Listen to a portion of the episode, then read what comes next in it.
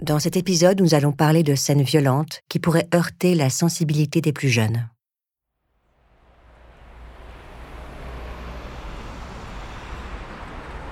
Il fait beau à Berlin, ce 4 juin 2012. Luca Rocco Magnotta sort du métro Rathaus-Neukölln.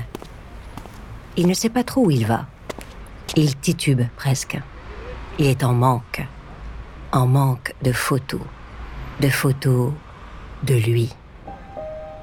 Et ce qui lui fout la rage, c'est qu'en ce moment, il y a de l'actu. Son nom est dans la presse. Enfin et partout. Si seulement il avait son laptop. Alors, il rentre dans un cybercafé situé sur la Karl-Marx-Strasse. Rien de très chic. Ça parle turc, allemand.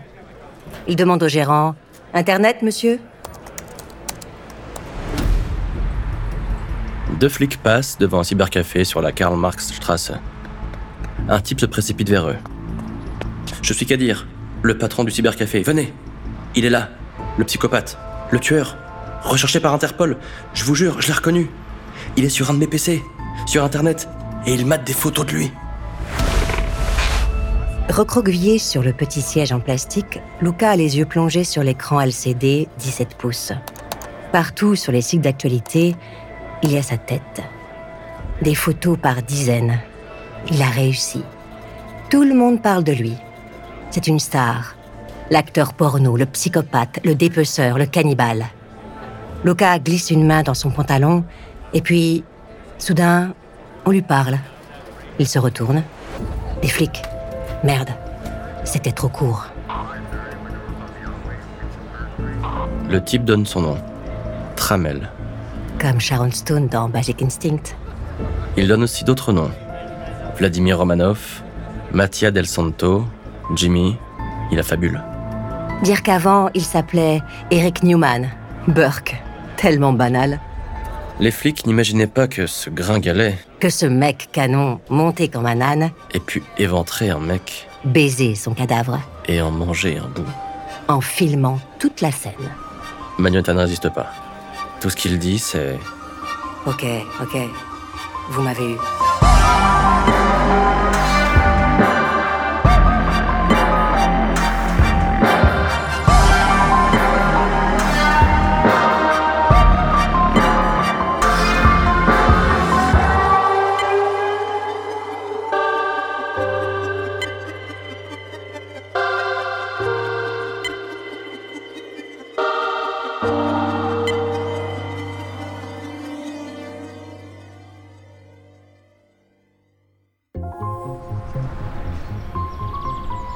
Se croirait à Springfield, dans un épisode des Simpsons, version canadienne. À Scarborough, dans la banlieue de Toronto. Les maisons en briques se suivent, copier-coller, disposées sagement dans le quadrillage infini des routes à double sens. Il y a le terrain de foot, la bibliothèque, le supermarché, l'hôpital. Au City Hall de Scarborough, l'officier municipal note le nom de l'enfant. Eric Newman, né le 12 juillet 1982. Autre prénom? Clinton Kirk, en hommage à Clint Eastwood et Kirk Douglas. Le père explique Il veut que le petit Eric devienne une star et un vrai mec. Donald Newman, le père d'Eric, sort de la mairie en traînant des pieds. Il n'a pas spécialement envie de rentrer chez lui. Il repense à cette nuit où il a baisé dans la bagnole de ses vieux. Il aurait dû se retenir, foutre une capote. Quelle galère. Un fils, un braillard. Qu'est-ce qu'il y connaît, lui, en gamin? Il n'a que 17 ans. Et la maman, à peine 16.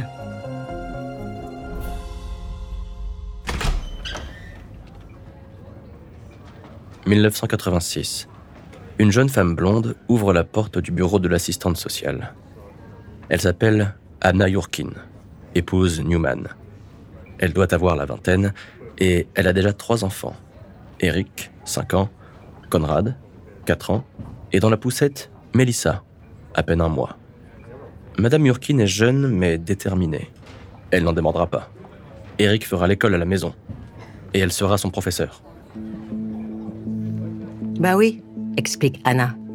À l'école, il y a trop de microbes, de la saleté partout, et surtout des toilettes mal lavées. De toute façon, Eric n'est pas prêt. Il a 5 ans, et il met encore des couches. Et puis, son père n'est pas pour. À l'école, on apprend n'importe quoi. Trop de livres, trop de mensonges, trop de noirs. Monsieur Newman ne s'en cache pas. Une de ses idoles s'appelle Adolf Hitler. Les services sociaux se donnent du mal. On essaie de convaincre Madame Yurkin. On lui parle d'épanouissement, du risque d'isolement pour le petit Eric. Et puis, on insinue. Anna Yurkin a arrêté l'école à 16 ans. Et elle voudrait devenir professeure pour toute la famille?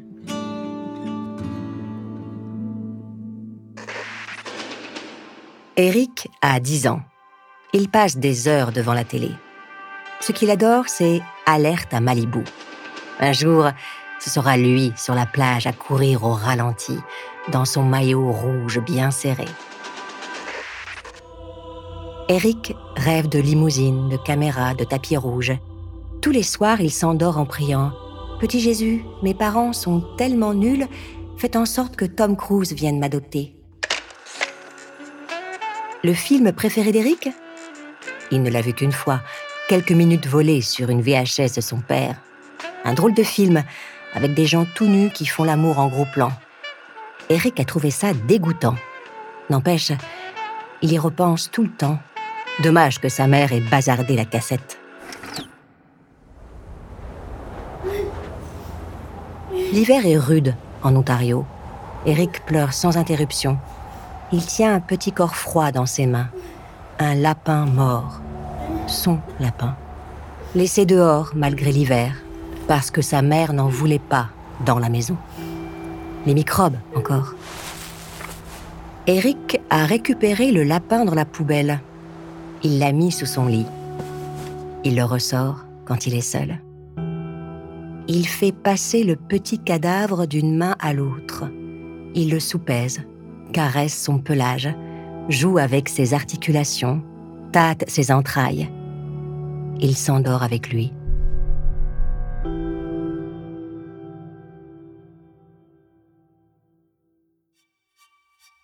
Avant de continuer cet épisode, nous voulions vous remercier pour votre écoute.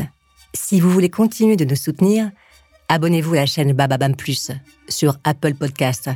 Cela vous permettra une écoute en avant-première et sans interruption.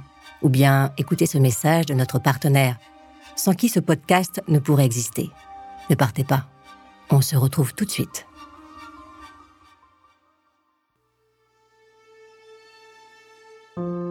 À la maison, Eric aime se déguiser en fille. Il porte les soutiens-gorge de sa mère, joue avec les Barbies de sa sœur et dort régulièrement avec sa grand-mère.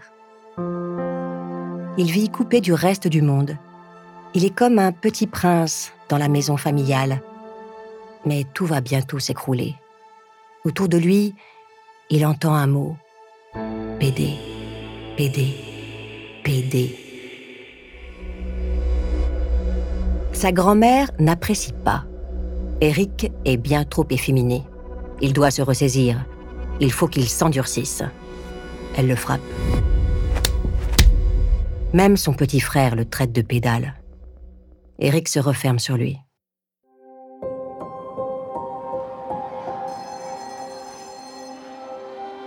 Le principal du collège Charlottetown Junior a jugé bon de convoquer la maman. Le petit Eric Newman semble déboussolé, à part, isolé, perdu. Pour son entrée en sixième, il a mis pour la première fois les pieds dans l'enseignement collectif. Cela ne lui réussit pas vraiment pour le moment.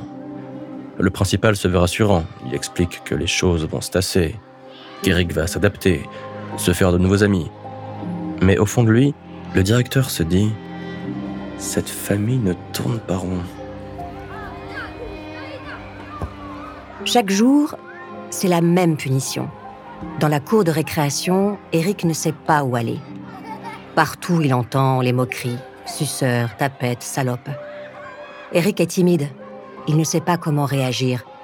Il est tellement vulnérable qu'il devient la cible idéale. Les seuls qui veulent bien lui parler, ce sont les enfants handicapés, ceux qu'il appelle lui-même les fauteuils roulants. Eric n'est pas vraiment populaire, et cela n'est pas prêt de changer. Ce jour-là, Eric a perdu ses moyens. Il ne supporte plus son professeur. Il lui a jeté sa chaise au visage. La mère d'Eric est convoquée, une fois de plus.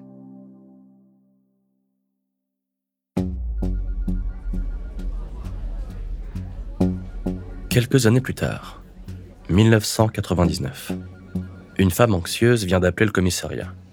Elle s'appelle Anna Yurkin. Elle raconte Mon fils de 17 ans, il a disparu. Il n'a pas été au lycée, personne n'a de nouvelles, même ses copains. Je suis terrifiée. On lui pose la question Et votre mari, madame? L'avez-vous appelé? Votre fils est peut-être chez lui. Non, non, répond-elle. Elle est divorcée. Elle n'a plus de nouvelles de Donald, son mari. Un gros loser, alcoolique, violent, sans boulot. Son fils, dit-elle, ne supporte pas son père. Pourquoi irait-il le voir?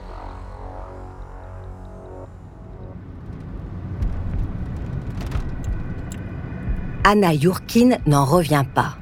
Eric est allé chez son père, en cachette. Sans le dire à personne, en loupant ses cours. Tout ça pourquoi? Pour picoler avec lui. Elle est furieuse. Tu ne retournes jamais là-bas. D'ailleurs, pourquoi y es-tu allé? Eric n'a pas vraiment d'explication. Dans la voiture, il parle de ses hallucinations, des voix qu'il entend, comme son père. Eric prend des médocs, voit des psys. Il explique. C'est Marilyn Monroe qui vient lui parler au creux de l'oreille. Et elle lui dit Tu es beau comme un dieu, Eric. Les autres ne le savent pas encore, mais demain, tu seras une star.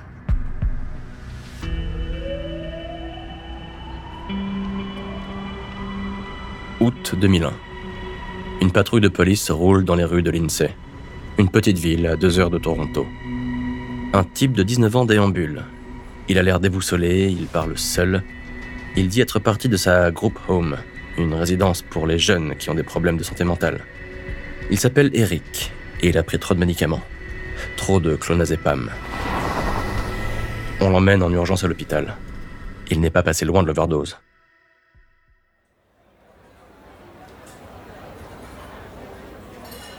Eric Newman ne vit plus avec sa mère parce qu'il ne supporte pas son connard de nouveau mec. Il a quitté la résidence. Trop de fous là-dedans. Il s'est installé chez sa grand-mère. Il tente des petits boulots, manutention, nettoyage, restauration. Rien de très excitant. Il n'a aucun diplôme. Ce monde l'emmerde profondément. C'est bien trop prosaïque. Il vaut tellement mieux que ce pauvre type qu'il est devenu ce nulard qui court de petit job en petit job et qui salit ses beaux cheveux au-dessus des vapeurs de la friteuse. Luca s'imagine à des années-lumière dans une villa pleine de filles et de mecs à poil qui passent leur journée à baiser en regardant par la fenêtre les lettres blanches du logo Hollywood? Bonne nouvelle pour Eric. Puisqu'il a été diagnostiqué schizophrène, il a droit à une aide sociale de l'Ontario, un revenu fixe, 1000 dollars tous les mois, sans rien faire. Depuis quelques mois, Eric a repris confiance en lui. Il a laissé tomber les jobs de merde. Il se considère comme un véritable beau gosse. Il veut devenir mannequin. Il a tout ce qu'il faut. Avec son nouveau style, ses cheveux peroxydés à la Eminem, il est irrésistible, à la fois badass et fragile. Il commence à passer des auditions. Il a confiance en lui. Ça va décoller, c'est sûr.